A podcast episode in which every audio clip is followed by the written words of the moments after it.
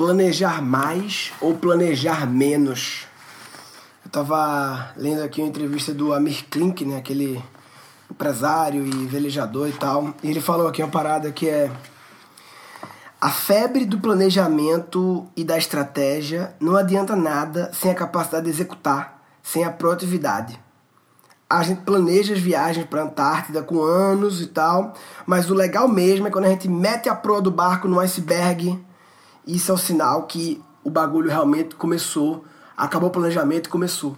E é engraçado quando eu, eu vejo ele falando isso, assim, porque ele, o que ele está questionando aqui é o excesso de planejamento, né? o overplanning, de planeja demais, demais, demais, demais, demais, que é uma dor de muitas pessoas que ficam planejando, planejando, lambendo e não começam, e que é o oposto da minha dor pessoal. A minha dor é planejar de menos. A minha dor é sempre fui menos planejamento e mais execução, fazer, né? E eu acho que todos os extremos são perigosos, né? Eu falo muito isso no curso novo Cri Cri, lá o Criando Crianças Criativas, porque educação é uma coisa que rola muito isso, né? Essa questão de ou você super protege ou subprotege. As pessoas, elas vão muito, ou dá muita liberdade, ou privação total. As pessoas são muito extremistas. Não, não, não, eu não posso dar muita liberdade. Aí, por causa disso, vai pro outro extremo. Entendeu? As pessoas são muito. Então, é... extremos sempre são perigosos. Aristóteles falava isso. E, então, também, planejar demais é perigoso, planejar de menos é perigoso. É, eu, desde que o Vitor Maon entrou como CEO da Keep Learning School, eu vou até fazer uns podcasts conversando com ele aqui para vocês conhecerem mais o Vitor. É um amigo meu de muitos tempos, é, de quase 20 anos e lá de Recife, e que entrou agora nesse desafio de criar uma escola online com tecnologia para educação, blá blá blá. E assim, basicamente, a, se fosse resumir a, a, a participação dele, tem sido em instalar um mindset de planejamento é, em mim em toda a empresa, né? De forma muito resumida, né? E é um o pessoal fala muito de transformação digital, né? As empresas estão passando pela transformação digital, que é a mudança do mindset, tecnologias e tal. E na verdade é, estamos passando numa transformação planejal, né? De a gente as coisas sempre funcionaram do jeito que a gente funcionou bem, do jeito que a gente sempre fez, né? que é um jeito com pouco planejamento e vai fazendo. E quais são as consequências do pouco planejamento e vai fazendo? Maior de todas, muito incêndio. Muito incêndio previsível e evitável. Porque incêndio pode aparecer. Tem que estar pronto para apagar, para contornar, para lidar. Agora, muitos são incêndios evitáveis, incêndios previsíveis, incêndios que é, com uma hora, duas horas a mais de planejamento com certeza, facilmente. É muito fácil, depois que o incêndio acontece, dizer que podia ter previsto, né? Então, assim, realmente tem alguns que é difícil prever, mas tem muitos que são fáceis de prever e basta planejar, né? Incêndios, baixos resultados também. Você pode ter um resultado pior. Muitas vezes o resultado pode ser bom, mas podia ser melhor. Se tivesse planejado melhor, organizado melhor, né? Eu acho que é, o incêndio resume bem, porque o incêndio tem a ver com a produtividade das pessoas, com respeito ao tempo das pessoas. Ah, tu vai ter que trabalhar no sábado e domingo, não sei o quê. Muitas vezes falta planejamento. Aí virou um incêndio, aí virou um sábado e domingo, entendeu? Que teve que trabalhar. Então eu acho que esse. E é uma. Como todo processo de transformação, de mudança, ele tem etapas, né? Tem a etapa do querer negar, tem a etapa do não, mas sempre foi assim, por que fazer diferente agora? Tem a etapa de sim, gente, mas aí é um desafio de desapego é, a como sempre foi e se abrir a como pode ser para experimentar, pode ser, até porque é, a, minha, a Keep Learning School tá passando por um momento de, de, de ir pro next level, né? De tipo assim, beleza, validamos a parada e agora a gente, para crescer, a gente o que fez a gente chegar até aonde a gente está hoje não é o que vai fazer a gente chegar até o próximo nível. Essa frase é maravilhosa. E ela é maravilhosa, porque realmente não dá para só repetir linearmente as coisas como foi. Tem que fazer diferente. E aí. E o excesso de planejamento, eu não sei muito dizer sobre isso, porque eu acho que eu nunca cometi esse erro na minha vida. De planejar demais uma coisa e não fazer. Tem coisas que eu planejei e não fiz, mas eu não fiz porque não foi prioridade, não foi foco, não foi viável, sei lá, mas não porque eu fiquei overplanning, lambendo demais, e aí quando vê o timing acaba, a brecha de oportunidade acaba, né? Mas eu diria que um indício, enquanto que um indício de muito planejamento é incêndio, um indício de pouco planejamento é quando você. Um, um indício de muito planejamento e pouca execução é quando você tem poucos fracassos. é porque normalmente as pessoas, elas. O que faz, o que limita elas de sair do planejamento e executar é o medo de fracassar. Mesmo que seja um micro fracasso, não estou falando fracassar, quebrar tudo, mas qualquer micro fracasso, né? Qualquer besteirinha. Então elas planejam mais e mais e mais para tentar criar o plano perfeito, mirabolante, infalível, que é impossível ter nenhum tipo de fracasso. Só que esse plano nunca chega, porque é impossível chegar nele, e aí o negócio vai e não faz. E aí o tempo passa, a oportunidade passa, o dinheiro acaba, sei lá, vai. Então, essa é uma métrica, né? A quantidade de fracasso que você está tendo é uma, uma das métricas para.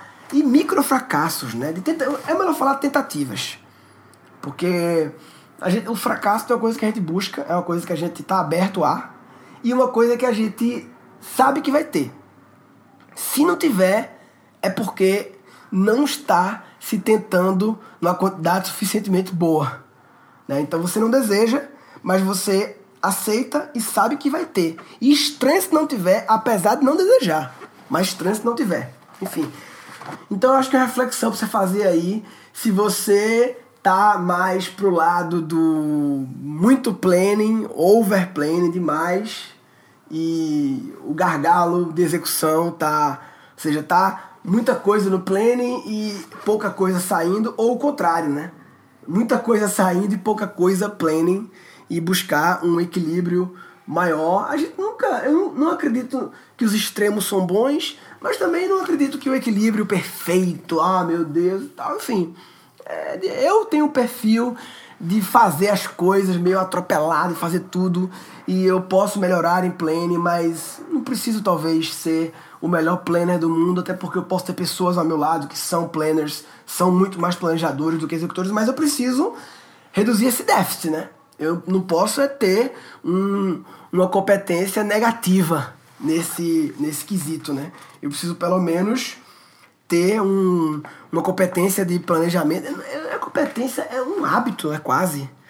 É uma, um hábito. Porque não é uma coisa assim que você tem que fazer um curso é, de, um ano de planejamento. Não, na verdade, cara, tipo, planejamento financeiro tem especificidades, planejamento de marketing de conteúdo tem especificidades, planejamento de criação de um curso tem planejamento de um, de um evento tem especificidades, mas assim, em geral, o mais difícil é o hábito.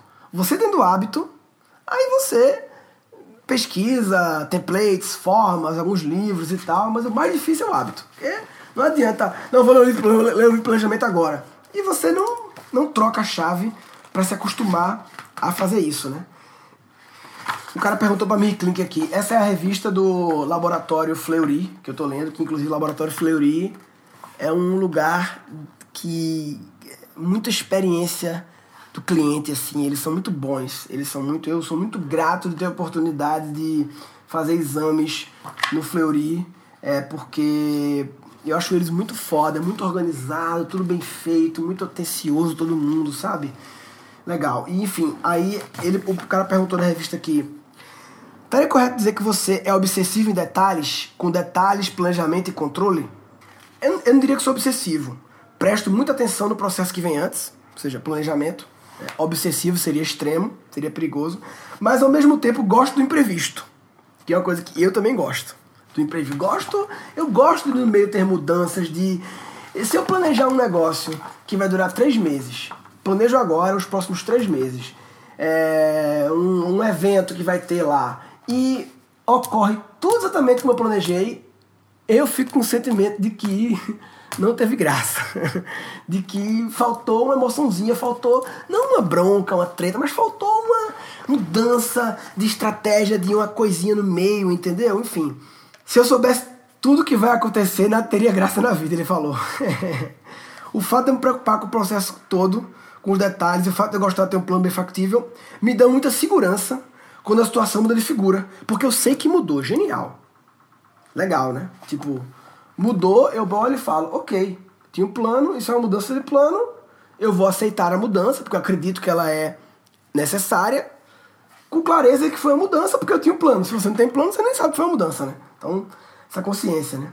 Eu sei quanto estou perdendo de um lado e quanto estou ganhando de outro. Quanto estou perdendo em não seguir mais o plano, quanto estou ganhando em abraçar esse imprevisto. Essa é a função do planejar.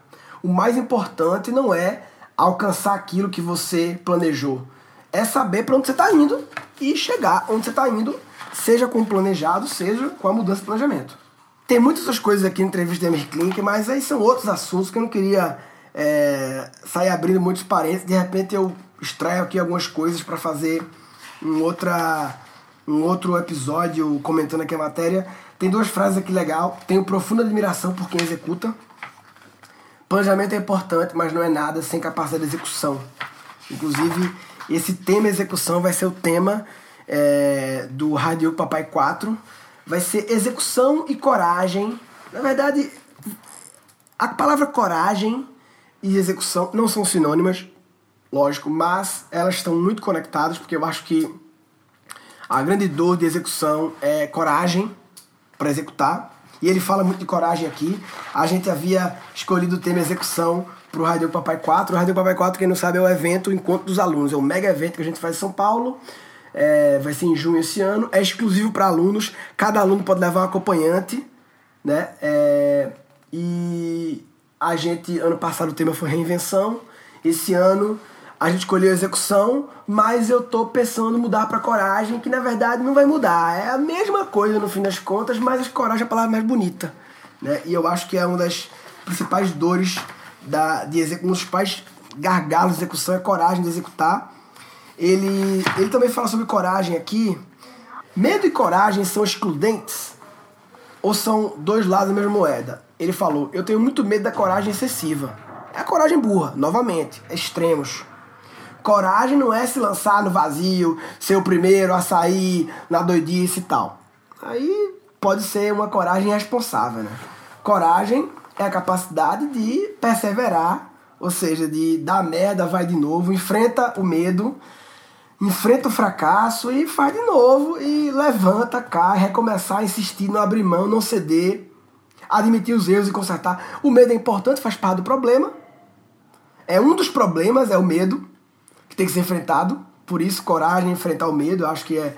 O medo pode ser produtivo, ele é uma, uma um, ele pode ser na medida certa ele pode ser um, um pilhador né um incentivador passa a ser perigoso quando ele se torna um inibidor de atitudes quando paralisa e ele falou eu não sou muito engraçado no dia a dia mas engraçado quando estou com medo começo a fazer piadas quando estou com medo eu lembrei sabe o que desses filmes de policial que duplinha de policial tipo máquina mortífera máquina mortífera é velho que não necessariamente esses cômicos de Chris Rock, Ed Murphy, assim, que já fizeram os policiais do. Mas até esses não tão cômicos, eles têm assim esse momento que tá um tiroteio rolando com a porra e tá a dupla lá atrás do carro, é, no tiroteio, cara, e aí um dos dois pega nessa hora e fica falando as merdas assim, as piadas, que acho que eu lembrei isso, né?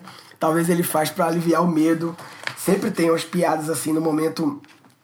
E ele fala: esse bom humor em relação à situação crítica ajuda a encontrar a solução mais rapidamente. Comédia thinking, papai. É o olhar do comediante. O olhar infantil na parada, cômico, que eu falo muito no meu curso de criatividade, eu chamo de bloqueio do adulto, né? É quando a gente foi ficando adulto demais e foi perdendo a capacidade de ter esse olhar infantil, cômico e que é faz parte do olhar criativo, né? Essa coisa de fracassos, né? Vê que louco, né?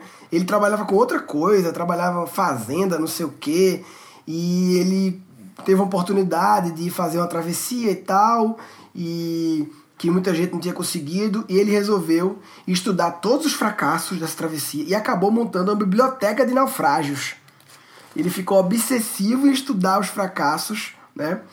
É bom aprender com os próprios erros, mas a gente tem um limite, tem que aprender com os erros dos outros também, né? E aí é um cara que fez muitas inovações, além de ter feito aventuras muito loucas, difíceis, corajosas, ele fez inovações em até construção de barcos. O cara, esse cara é muito foda, né?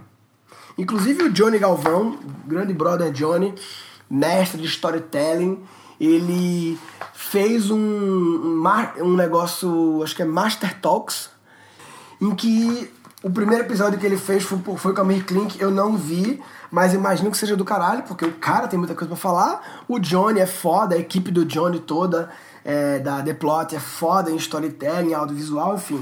É muito legal. Esse, esse Amir Klink é um cara com muita coisa para ensinar. Uma coisa que ele fala legal aqui é que muitos dos erros, dos fracassos ocorrem é, quando tava tudo tranquilo, né? Tava tudo tranquilo e aí você não tá no estado mais de alerta e aí você e aprendi que exatamente quando tudo parece tranquilo e perfeito que os erros acontecem. E aí, ou seja, no momento que você tá de boa ali, então tem que ter cuidado até outro milímetro. Tem aquela história que dizem que muitos acidentes de carro ocorrem quando você, não sei se é lenda, né, está a, a, a alguns poucos quilômetros da sua casa, né, que é quando você embica naquele caminho ali que para você é automático e aí você é, desliga a sua atenção e aí pode avançar um sinal, uma multa, aí fazer um acidente, enfim. É muito, eu gosto muito porque ele fala muito sobre essa questão de dar solução para os problemas, protagonismo, né? Que é, tem muito a ver com o que eu acredito, né? E, e a função da criatividade é dar solução para problemas.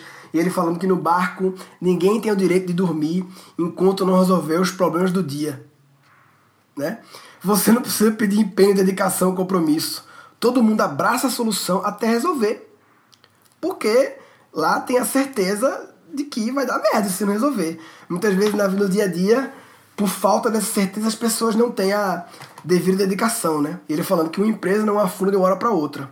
O processo é lento e pouco perceptível. Uma empresa não afunda de uma hora para outra. O processo é lento e pouco perceptível. Vivemos num país onde se fala muito e faz pouco no primeiro desafio dele que ele teve lá, de atravessar não sei o que, quando começou ele estava bem mal nas metas diárias dele, não estava conseguindo bater as metas diárias e tal. E aí ele falou: Não me apavorei porque a cada dia fui conseguindo um incremento adicional de desempenho. Ou seja, beleza, sua meta é fazer 50 milhas por dia, você fazendo 37, beleza, vai dar merda. Mas se amanhã você fizer 38, se depois de amanhã fizer 39, depois fizer 40, e você continuar melhorando a performance a ponto de quando chegar em 50, que era a meta, você depois fazer 51, aí tudo bem. Tanto que ele acabou o percurso, não sei onde é que tá aqui agora, mas acabou antes do prazo. Um negócio que tinha grande perspectiva de dar errado, pelo que ele começou seis dias antes da data prevista. Ou seja, é aquele um pouco melhor a cada dia. Ele diz que é, a obsessão é o caminho certo para o desastre. Que para mim a obsessão é o foco irracional né? É, é importante foco, é importante. Agora, a obsessão é uma palavra que fica com carga negativa, que é como se fosse o foco que pode acontecer, que você vai ficar é, surdo de feedback porque você tá obsessivo, entendeu? É aquela obsessão amorosa que ocorre muitas vezes, é obcecado por uma pessoa e que não faz nenhum sentido e que é aquela coisa meio doentia. Então, realmente, você tem que ser determinado, ser focado, mas sempre um pouco aberto a ouvir as pessoas, ouvir o cliente, o mercado e talvez mudar de rumo, né?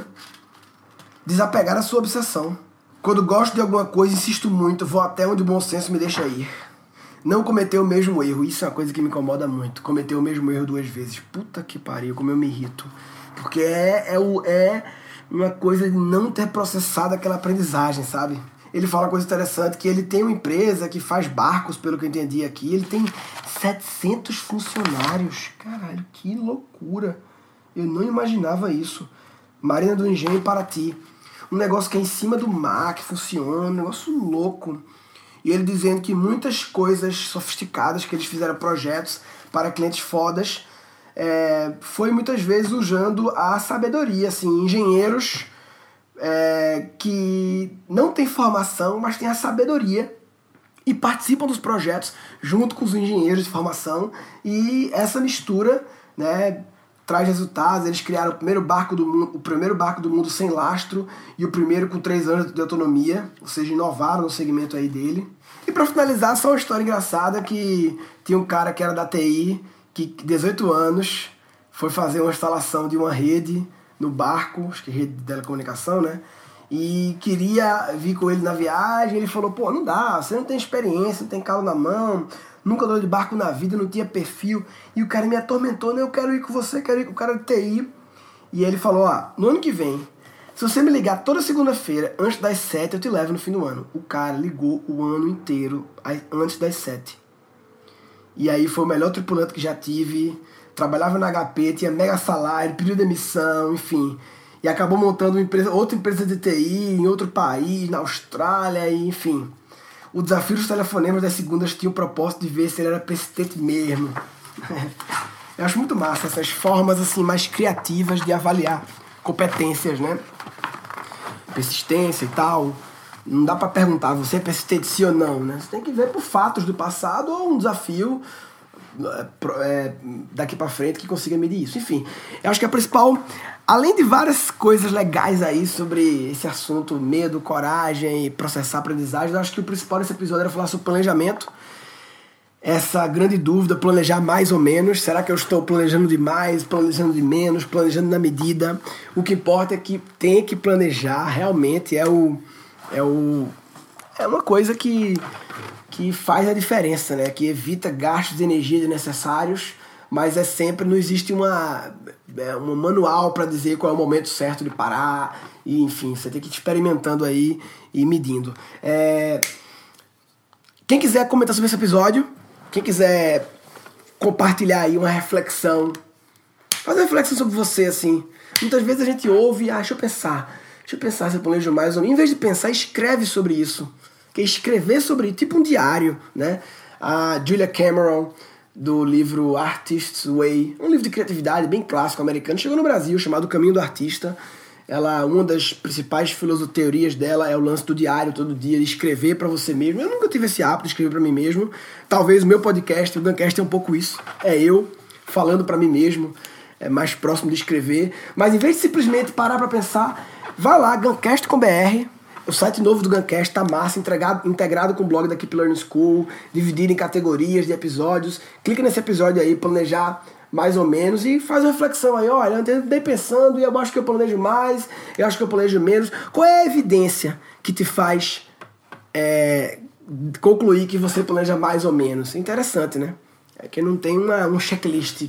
Eu falei algumas evidências, né? Incêndio, não sei o quê, mas não é uma coisa precisa. Bem, o objetivo desse episódio era, falar, era provocar essa reflexão sobre planejamento, é, independente de planejar muito ou pouco, a gente tem que planejar. Se você não está planejando direito, você está de brincadeira na tomateira.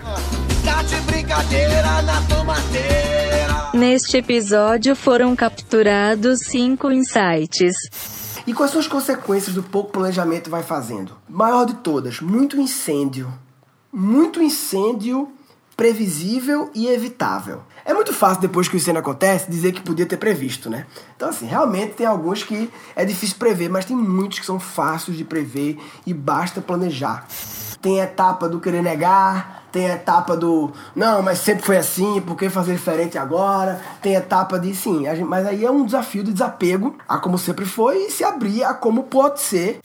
Essa é a função do planejar. O mais importante não é alcançar aquilo que você planejou.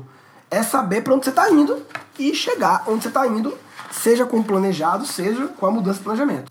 Um, um indício de muito planejamento e pouca execução é quando você tem poucos fracassos. é porque normalmente as pessoas, elas, o que faz, o que limita elas de sair do planejamento e executar é o medo de fracassar. É bom aprender com os próprios erros, mas a gente tem um limite, tem que aprender com os erros dos outros também.